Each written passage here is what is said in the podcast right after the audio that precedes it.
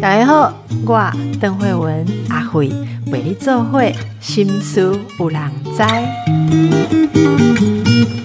大家好，今天我的来宾是唐富美唐老师哦，先介绍一下唐老师，你好。哎，各位听众大家好，是唐老师是四季艺术创办人。我们今天想要请教他的，是因为他出了一本书，这本书叫做《成为孩子生命中的贵人》。哦，我觉得这个。概念非常的棒哦！成为孩子生命中的贵人啊，其实这是一个幼教的创新的概念。我们今天就来聊聊啊，先来请教一下唐老师，您自己的经历哦，对幼教这一块，你的想法跟经验是什么？嗯，因为我其实我之前不是读幼儿教育的，嗯，我是在别的领域，我做过室内设计，然后后来才因为我自己的孩子要入学了。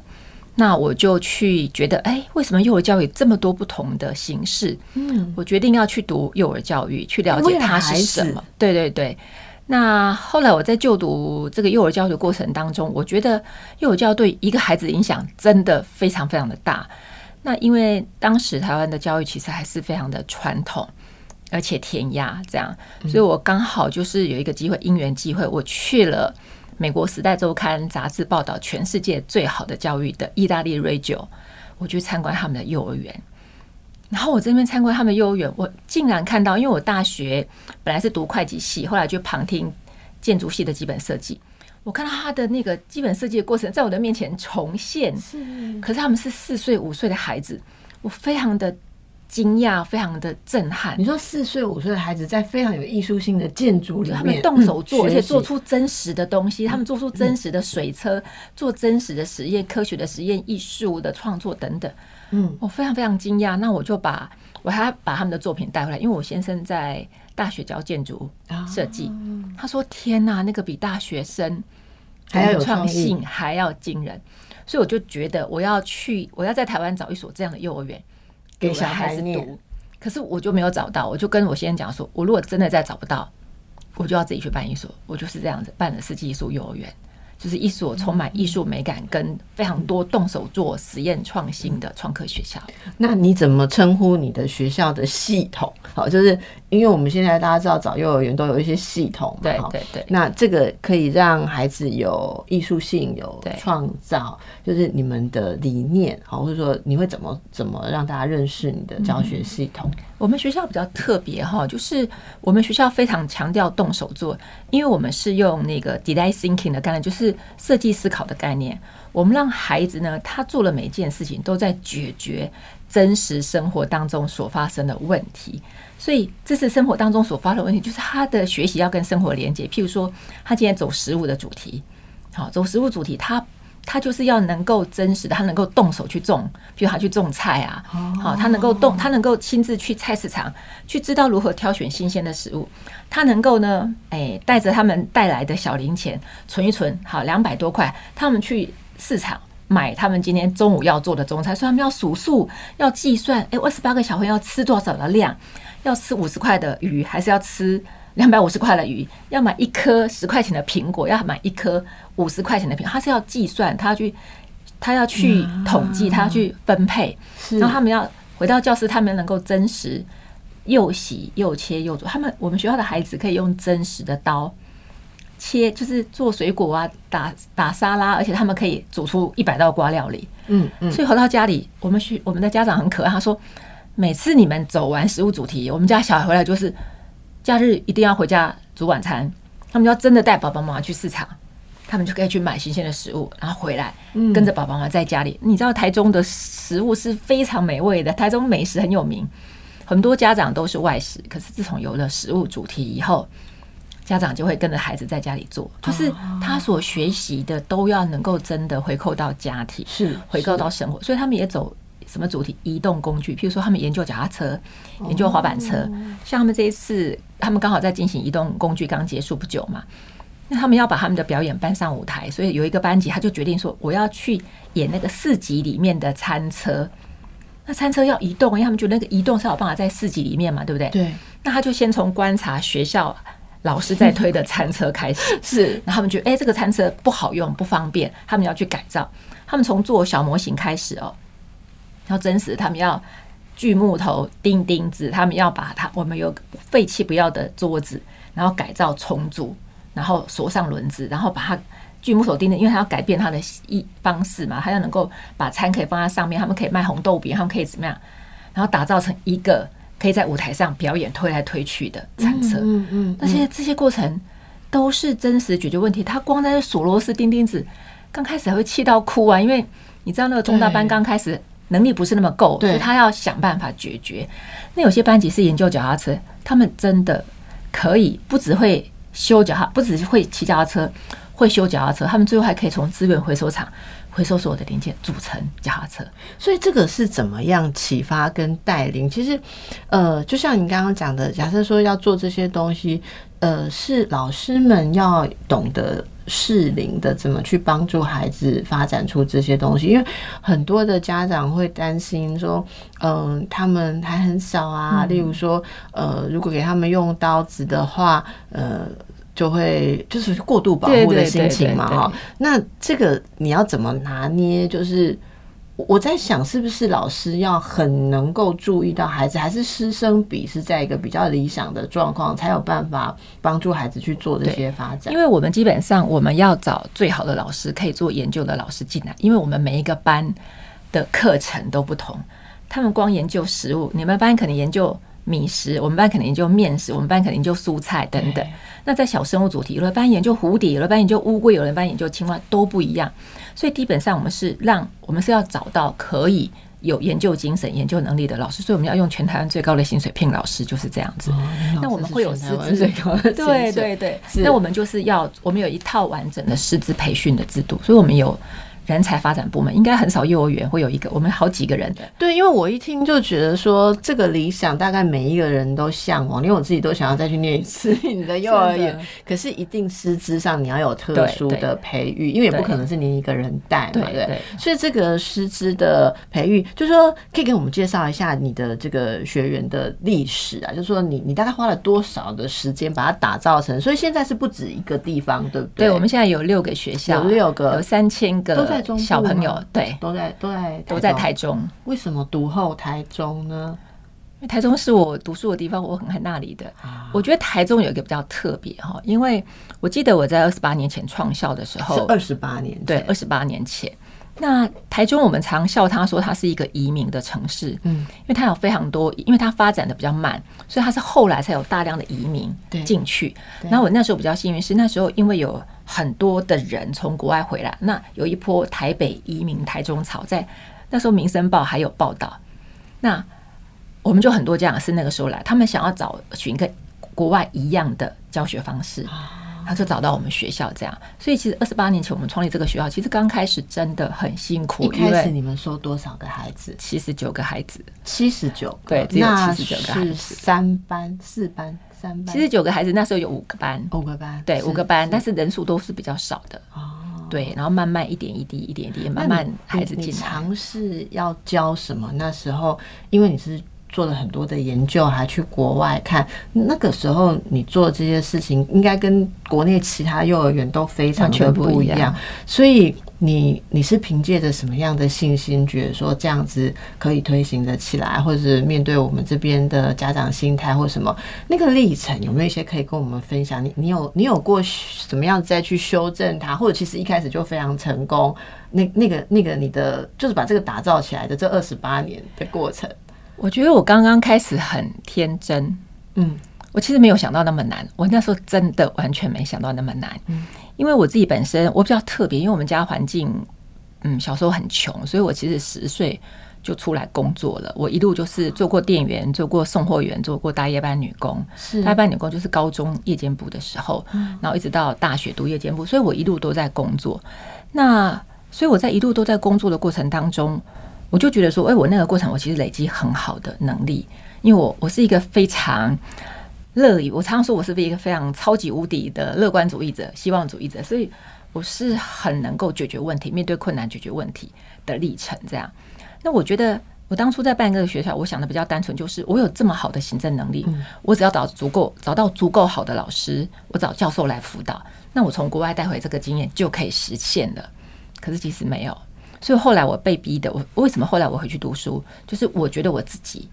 要把幼儿教的所有的大学，我要把大学书都读完，我甚至自己要去拿这个 license。但是我觉得我有个关键，就是我一直回想为什么我这么疯狂，因为其实我我我把 radio 从那个意大利人引进台湾以后，其实我们做了很多的转换，因为意大利是社会主义国家，跟台湾的风土民情不太一样。可是最后呢，那个把 radio 带到美国的那个 Doctor 卢贝卢贝卡，他就说他来我们学校参访，他说：“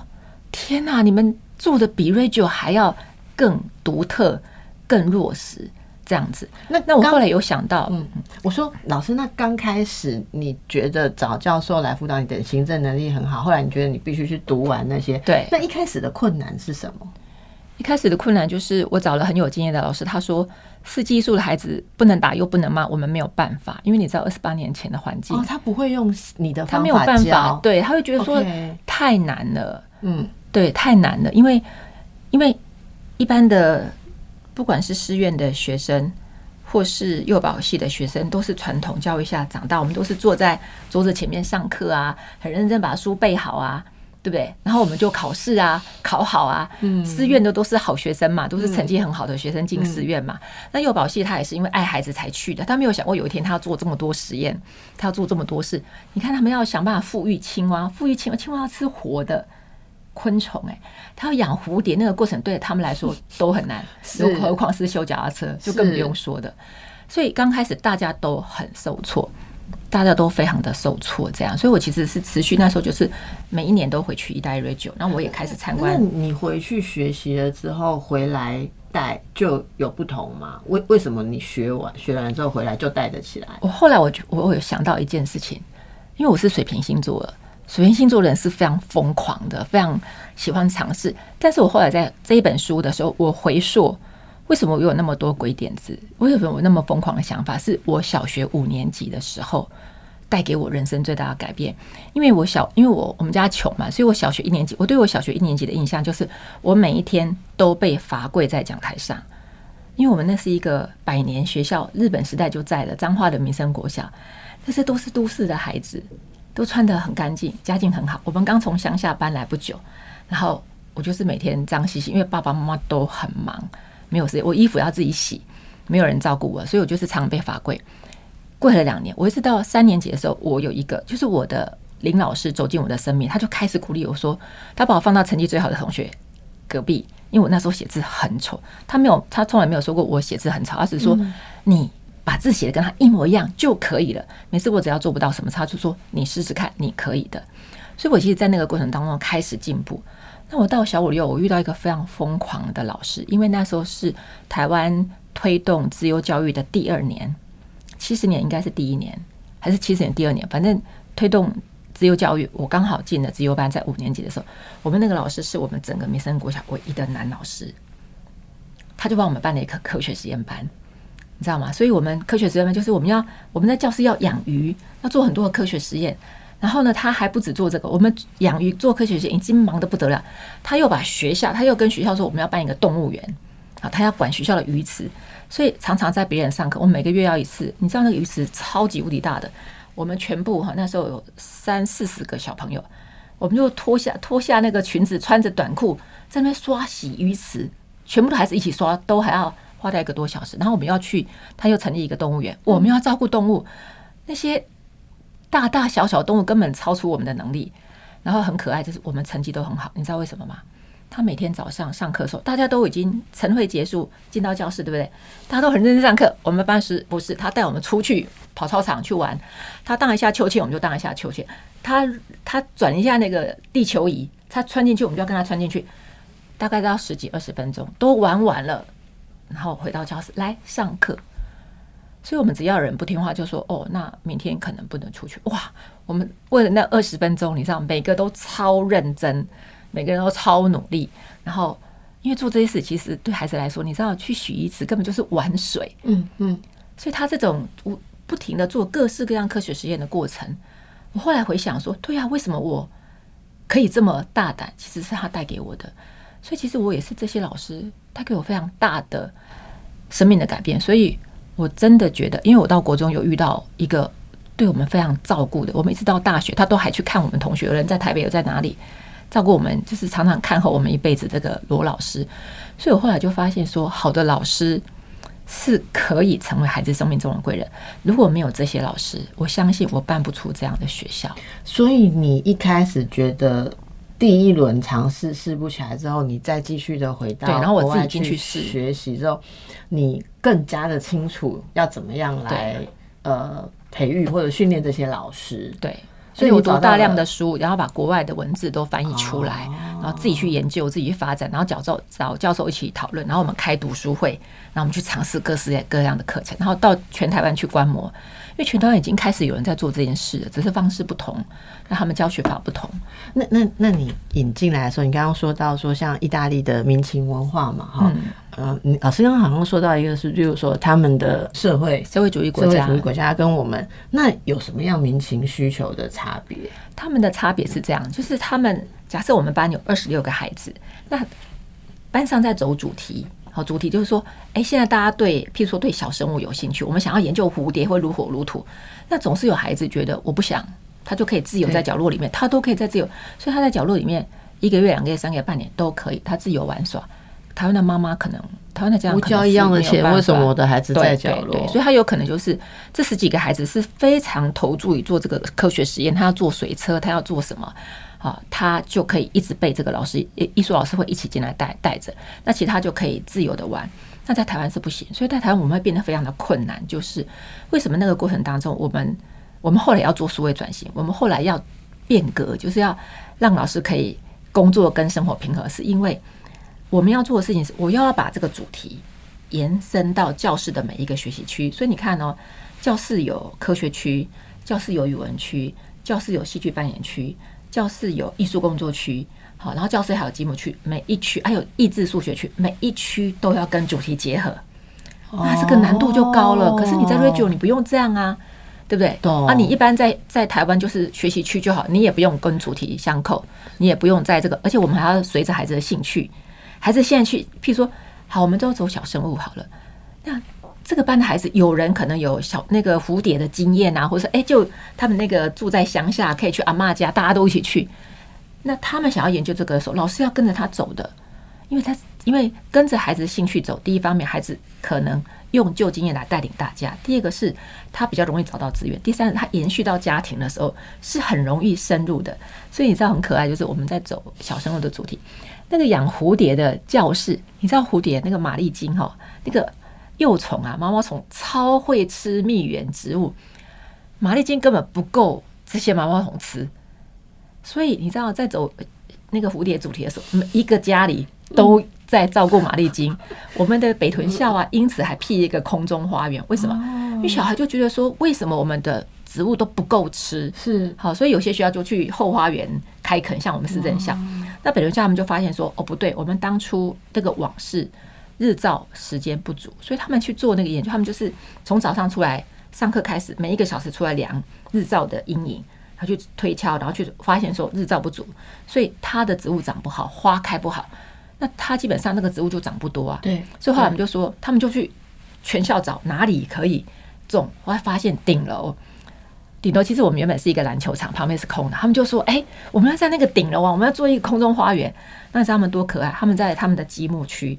他们跟艺术老师跟着他们去楼上量尺寸呢，他们把那个尺寸，艺术老师带着他们去做缩小，放在积木区，然后他们就在那里用各式各样的那个教具把它围出来，他们所要的嗯嗯空中花园的形式，然后最后他们弄好就来找我们，而且他已经设计好这一区要种什么，这一区是要给玛丽金的，这一区呢要种柑橘，因为柑橘是是不同的，就是不同的蝴蝶要吃什么，嗯嗯，然后就来找我们，把我找去教室，然后把他们。很朴拙画画画，他们画出来的那些很可，就是你知道小孩的画画那些那个设计图，然后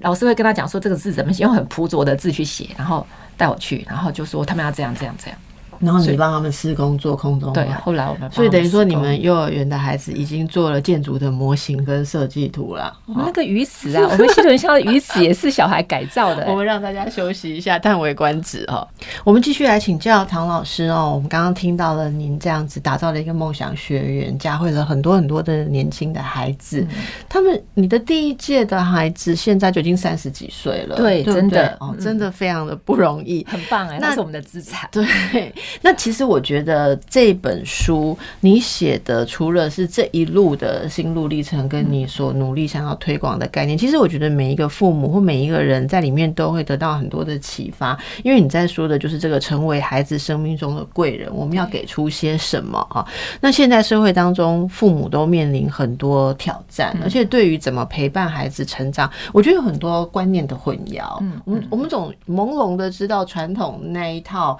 不太管用哈，可是到底要对您来讲，您这么有经验，这么有理想，到底怎么样才可以成为孩子生命中的贵人？你谈的是父母的角色吗？父母的角色。好，我哎、会其实父母角色跟老师的角色不一样吗？不太一样。那您可以都说都说说嘛。好，嗯我先说，诶、基本上是这样子，就是说，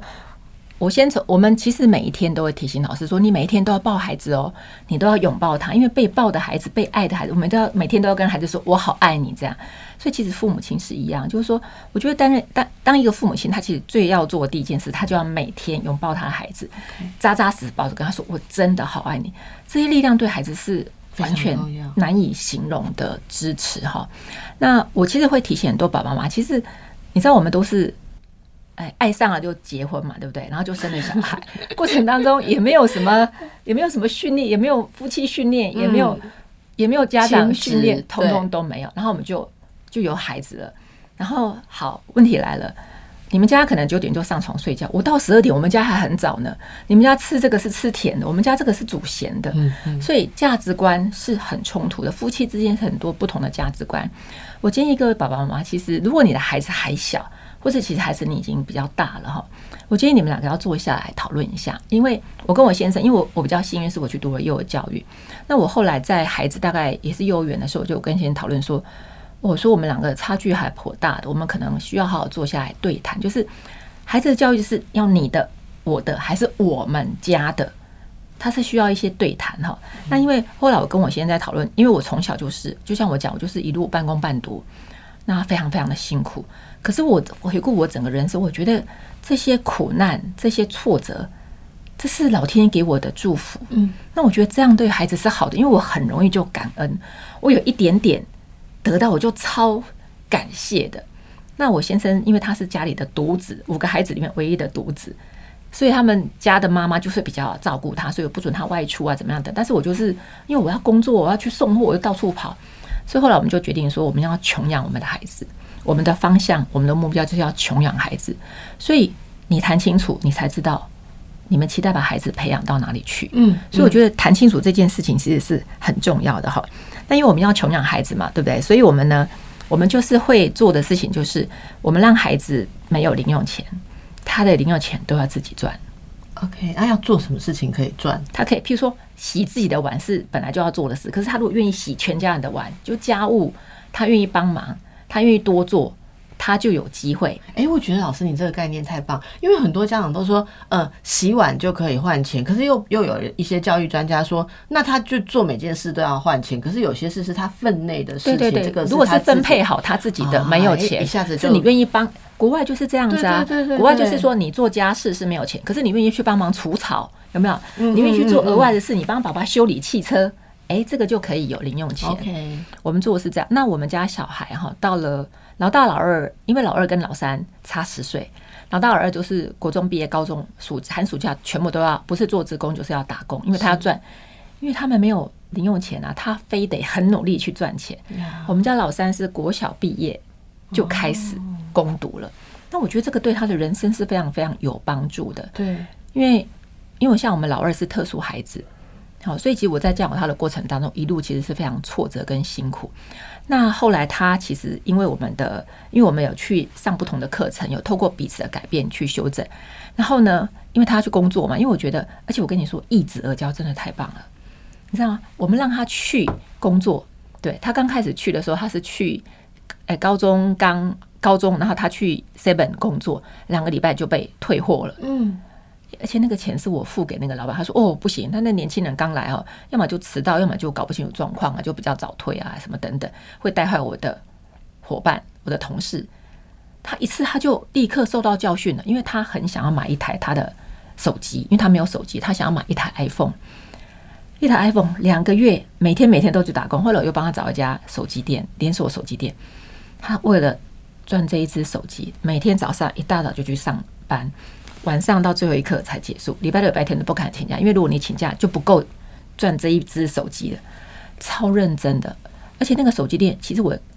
后我自己是私下跟老板说，那个薪水是给我付的。可是你知道，两个月过后，我要把这个薪水给那个老板，那个老板说不用。他说他值得这个薪水，我心想我怎么可能改变？他不是这种个性啊，改变了。我就问，他就跟我说，他是他是他们他创业十年来唯一一个，就是离开的时候被大家欢送的同事，因为他就是很他怕又被之前呐，所以他就跟大家陪笑脸啊，很热心啊，什么事都说哎我来我来我来我来，那只为了求得可以继续工作，所以这两个月。就有很大的改变，所以我其实常会觉得说，就像我们讲说要聚焦，就是爸爸妈妈，你的焦点在哪里，你的孩子能力就到哪里。所以，我们是技术孩子啊，幼稚园毕业，我们在毕业典礼上都会跟小孩说，因为一般小孩要去小学，都会爸爸妈妈都会觉得说，嗯，他去那边不晓得老师好不好啊，不晓得会不会遇到霸凌他的同学有没有好等等，不晓得能不能适应。可是我们都跟孩子讲说，你去小学啊。你要眼睛要打开哦，你要去看还有哪些小孩在哭哭，需要你去帮忙照顾的。然后啊，在国小老师很辛苦，他一个人要照顾三十个小朋友，所以啊，你们要赶快把事情做完，就看老师需要什么帮忙。赶快老师需要什么，都说哎，我来我来，就去做。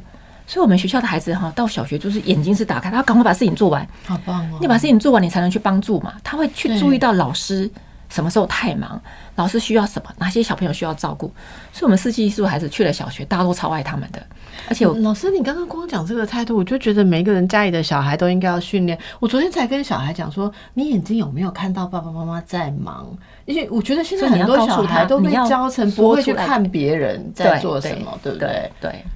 哦。所以你要教他看，而且我跟你说一个很独特，我为什么说国小的老师都很爱我们的小孩？我在我们家小孩，哎，老三。三年级的时候，我就跟他说：“木姐，如果你可以争取到外扫厕所，那你就太棒，因为大哥大哥哥都争取到外扫厕所。然后很多有些这样，我们学校孩子我们都这样鼓励哦。所以你知道，那就国小都是四基数的孩子在外扫厕所，那就有妈妈觉得说，为什么？对不对？去扫厕所不是很脏吗？我就跟很多妈妈说，你看哦，老师会叫什么样的孩子去外扫厕所？”他一定要扫得很干净、很负责的孩子啊，不然他扫不干净，老师要去收拾残局，老师哪有那个时间？所以你看，当我就常常跟家长说，当你的孩子可以去做别人不愿意做的事，他未来就可以做别人不能做的事。对对是，对啊。所以我会说，你的焦点在，所以我们就鼓励小孩说，去小学要争取当干部，帮大家服务，帮大家做事。所以他要做这么多事，是变得超忙。超忙才需要时间管理啊，不忙完完全不需要时间管理嘛。所以这些老师的观念是，您的观念是一个连着一个核心的概念有，然后小孩就会自然发展出我们父母梦想中的能力。我发现你是整个从核心出来的，然后他们也会注重时间管理，因为他们他们很他们非得时间管理不可，而且我们还跟他说，对，如果老师说哎有什么比赛啊，有什么社团，就是我就我，然后很可爱，就是你看演讲英文演讲比赛第一名没话说，国语演讲比赛第一名，我们也觉得 OK。台语演讲比赛第一名，我们小孩说：“是我们没有教你台语。”他说：“可是唐老师，你不是说老师说参加比赛就我来？”他就傻傻就去了，这样，啊，就真的很忙，所以他们就会变成一个非常需要时间管理，因为你一定是要我常跟老师啊、家长提醒说，能快才能慢。你有好的效率，孩子就可以享受生活了。你有好的效率，孩子就有得选择，因为他可以做，他有好多时间做他想做的事，他就非常开心，非常的快乐。那你要从小就给他日常生活中你们在四季艺术的孩子每天都会接触到这样的概念，对对不对？所以他们这个对他来讲并不陌生。那我要帮听众朋友问一个东西，就是说，如果大家的孩子其实已经过了幼儿园的阶段，然后这些概念没有培育起来，还来得及吗？例如说，已经进了小学的孩子，像你的孩子还小学，还很有机会，就是回家给他做家事。还有一个我觉得很重要，哎，帮孩子说故事。我很喜欢，我觉得爸爸妈妈是就是从别人的，我很喜欢看传记。哎，这个这个人为什么成功？我要去看他爸妈怎么教养他。这个人为什么这么失败？我要去看他爸妈怎么教养他。嗯我除了这个，我带着孩子去读别人的传记。你知道我们家小孩小学三年级，他的床边故事是什么？知道吗？我每天讲故事，因为你讲故事，你不是说他，所以你说哦那个人怎样怎样，因此没有朋友，因为你不是说他，他比较听得进去，他听得进去，他就说哦原来这样这样这样，不可以这样这样，他会改。你跟他说哎你不可以这样，他不要听，他会觉得我又没有这样。那他小学三年级的重编故事是什么？是远见的一百个世界冠军，年轻的一百个世界冠军。我拿那本远见的专刊，好，每天跟他讲一个故事，然后他每天听，每天听，他后来就跟我说，讲了三个多月，他说：“我爸怎么有这么多种职业，我听都没有听过。”这是第一个。他说：“哇，要成为世界冠军真的好辛苦，要非常非常的努力，非常非常的投入。看，你要不要教他？他从此以后对于做每件事真的要好努力才有办法成功。这件，哎，他比他开始有概念哦，而且他看见这些人的故事，譬如说这些这些这些人，譬如说那个吴宝春啊，谁谁，他看他们的新闻，他就开始有兴趣。哎，他从此开始看新闻了。他只要看到他们，或者我看到他们，就说：“哎，你看那个谁现在怎么样啊？现在谁谁谁，现在那个那个主厨叫什么很有名那个，我突然忘记他名字，没关系。就是他会对这些人开始有感觉，然后注意他们继续又做了什么事，是他们如何努力。所以我觉得说，你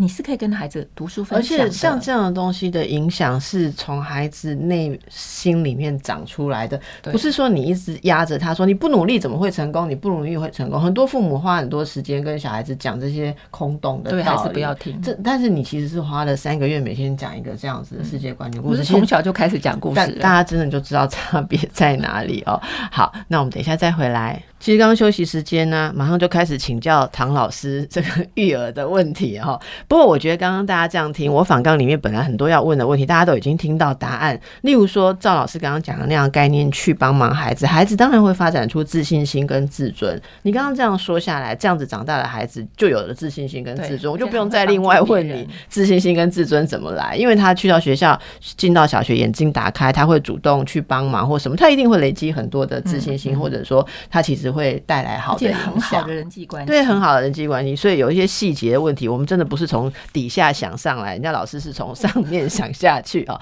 那刚刚在聊的时候，我们举个例子啦哈，例如我说，像小朋友在学习一些比较困难、挑战型的事情，很多的家长的困扰就是说，哎呀，我们家的小孩会挫折忍受度很差。好，我们刚刚就聊到说，小朋友学琴，好，我就说，哎，小朋友学琴的时候，那个学琴一定是在练不熟的曲子，他就觉得很烦、很痛苦，就是乱发脾气啊，不想练。那很多的父母都是要硬盯着硬陪，就说哦，我今天让你恨我，可是有一天你成为什么什么弹琴的钢琴比赛冠军的时候，你会感谢我。其实我觉得孩子。不见得会感谢你哦，像这种孩子，呃，就是遇到困难、挫折、有阻力的时候，你会建议怎么做？我其实，在讲关于学乐器这件事，我是有挫折经验，因为我老大、老二当初我那时候才刚学幼教，没有很久，所以我还不够掌握那个技巧。哎，可是我就很成功把我们老三练起来。那个那个诀窍，我就是觉得你怎么把学习变得好好玩。可是弹琴就很痛苦老师，我啊，光看都觉得舒很难服玩啊呐、对呀、所以你要有策略。我举两三个策略，这样哈，就是我当初知道我们家老大老二没有练那么好，我就想说我要让那个老三成功，对不对？我就去打听怎么样，怎么样如何可以让孩子很愿意去练琴。所以后来有有一天发现他们班上同学，他们班上同学啊，就是有人是家里是那个音乐教室，他就是大提琴超厉害，因为从三岁就开始练，每天练八个小时。那我就想办法去带他去看那个小朋友练琴，去表演这样。然后看我就说：“哇，小雅，这个他你们那个同学真的很厉害耶！你要不要去找他玩玩？”他就说：“好啊，好啊，因为他很崇拜嘛，对不对？”那我就我没有说他要练琴，完全没有。那我就把他就跟他妈妈联络，他妈说：“哎、好啊，很好。”我就把他礼拜六呢，我就带他去哪里跟那个同学玩，玩一次，玩两次，玩三次。你想想看，一个练琴的孩子，你知道他每天都要干嘛？他每天都在练琴，对不对？所以他去那边什么事都不能做，因为人家都要练琴，他最后就跟着练琴了，他就练了。所以我的意思是说，你要帮他找伴。所以我们你现在马上一句话就戳破盲肠，就是像我们家小朋友练琴，他就没有伴，他的朋友没有人在学琴，对他要有伴。然后我们上次我还有一个同我我后来就很多家，我们就一直在找方法。所以第一个是要找，譬如说，如果你想要学舞蹈，你就一定要去认识学舞蹈的小孩，因为大家一起去。我跟你说，我们以前怎么做，你知道吗？我们要让小孩。练琴对不对？你要让他定期表演啊，所以我们设的目标很低哦。你只要学会弹什么就可以对，上台演奏了。对对，那上台演奏呢？那我们平时假日会让他们一起练，一起练呢，我会准备食物好吃，他们爱吃的点心啊，然后什么什么。一起练是说大家就轮流到各自的家里，然后轮流上去钢就是琴练了以后轮流去某一家表演。哦，你知道吗他哦他表演的意义是这，样子，每个人都穿的好帅，穿的很可爱，然后又有爸爸妈妈准备好吃的点心，他们最爱的东西，然后他们因为我们哦所以那个表演那个流那个表演表演不用等到哪里不用办我们不用不用，我们都自己办，就都自己办。然后呢，我们就然后我们就会让他们先表，我们就会我们还帮他们排节目表呢。我们这几个妈帮他们排节目表，所以他只要表演一小段，中场就休息一段。哇，他们就一起吃，你知道假日哈可以跟好朋友一起玩，多么开心！他们其实那个恋情都为了两个月要去表演一次的那一天做准备。我懂，然后超开心，然后彼此都练琴嘛，所以他们就会彼此分享，然后就说哇，我妈妈都要做一件事，就是 拼命赞美。哇，你看我们家甜甜哦，这一次进步好多。你看他这些都会弹的，哇，我们家意义怎样都会。譬如说他们家可能练得慢，你就说哇，他的姿势好好看。你们家可能练得快，那就说哎，他的他的速度很快。他们家可能这样，一定要务必找出每一家的优点，然后就要大力的宣传，告诉每一个人，然后把亲朋好友都邀请到家里来，这样说，你看依依已经可以做的很好了。全世界人都就哎什么阿公阿妈，我们都这样，阿公阿妈谁谁都来了，然后给他鼓掌啊我。我我真的哦，老师，我节目剩下三分钟，但是我真的想大家从这个例子，今天所有的小例子哦，都可以彻底的感受到唐老师是多么的不同。我我我跟你讲哦，说真的，我访过很多很多的老师，我觉得唐老师真的是孩子的贵人呐、就是你看，就是一个弹琴的事情，你们。你们用的也是非常符合人性，我现在发现你你都是非常符合人性的方式去帮助孩子自己可以发展出来，然后拿到的技能或者是概念都是他们自己的完全都不是都在是。学哦，对觉得说，哎，每个人应该都要学这个。我觉得最重要的是，我我我想您学习整个幼儿发展这些功夫都真的非常的扎实，就是你完全是从符合孩子的人性层面让他自然发展，他不会觉得被勉强，对好，然后他还会拜托你，对，然后好一点。因为不是被勉强，而是你是顺着他这样去发展，我就理解为什么说这是变成孩子的贵人，因为你其实是帮他一把，而不是去强迫他。而且他会听见别人真的比较进步了，对因为大家后来都会偷练，多练一点，多练一点，因为表演的时候他自己会听到。因为我觉得这个，我觉得蛮感动的，就是说我们每个人都是这样嘛，做什么事情如果没有同才，真的很难继续。但有时候大人比较难用这种方式去想小孩，我们总是常常预设小孩缺什么缺什么，所以硬要逼他什么。可能大家今天听到老师的一些说法，就会知道不同了哈。那我真的很想帮大家再问老师一百个问题，可是时间的关系，我就把这本书好好的再跟大家报一次哈这样。值得大家看。成为孩子生命中的贵人，你们会看到很多。因为这本书其实在访谈老师的时候问了很多很深入的问题，比方说。失控是更棒的学习，所有的梦想都可能实现，对不对？然后，如果小孩子他有受伤的话，怎么去接住他？什么叫做有爱的老师？怎样叫做用爱说实话？哦，我觉得大家可以感受到我刚刚问的很多问题，我自己觉得您讲的或者带给小孩子的都是世界的真实，没有给他一个虚幻或者逃避的地方，所以你们出来的孩子是非常能够掌握他们自己的人生。对我觉得这真的是很棒，就是主人型的孩子啦。哦，到到哪里都是他的主场，解决问题的我想小孩这是大家很羡慕的。那我们大家就好好读读这本书，趁着暑假哈，呃，老师刚刚鼓励我说，到小学都还来得及啦。对啊，你就不要放到真的没有办法调整的时候。所以非常感谢老师今天也是特别哦。舟车劳顿，很热忱的来跟我们分享，希望能够帮助到爸爸妈妈一点点。对，希望可以帮助大家。是，谢谢老师，祝福大家，祝福大家，谢谢。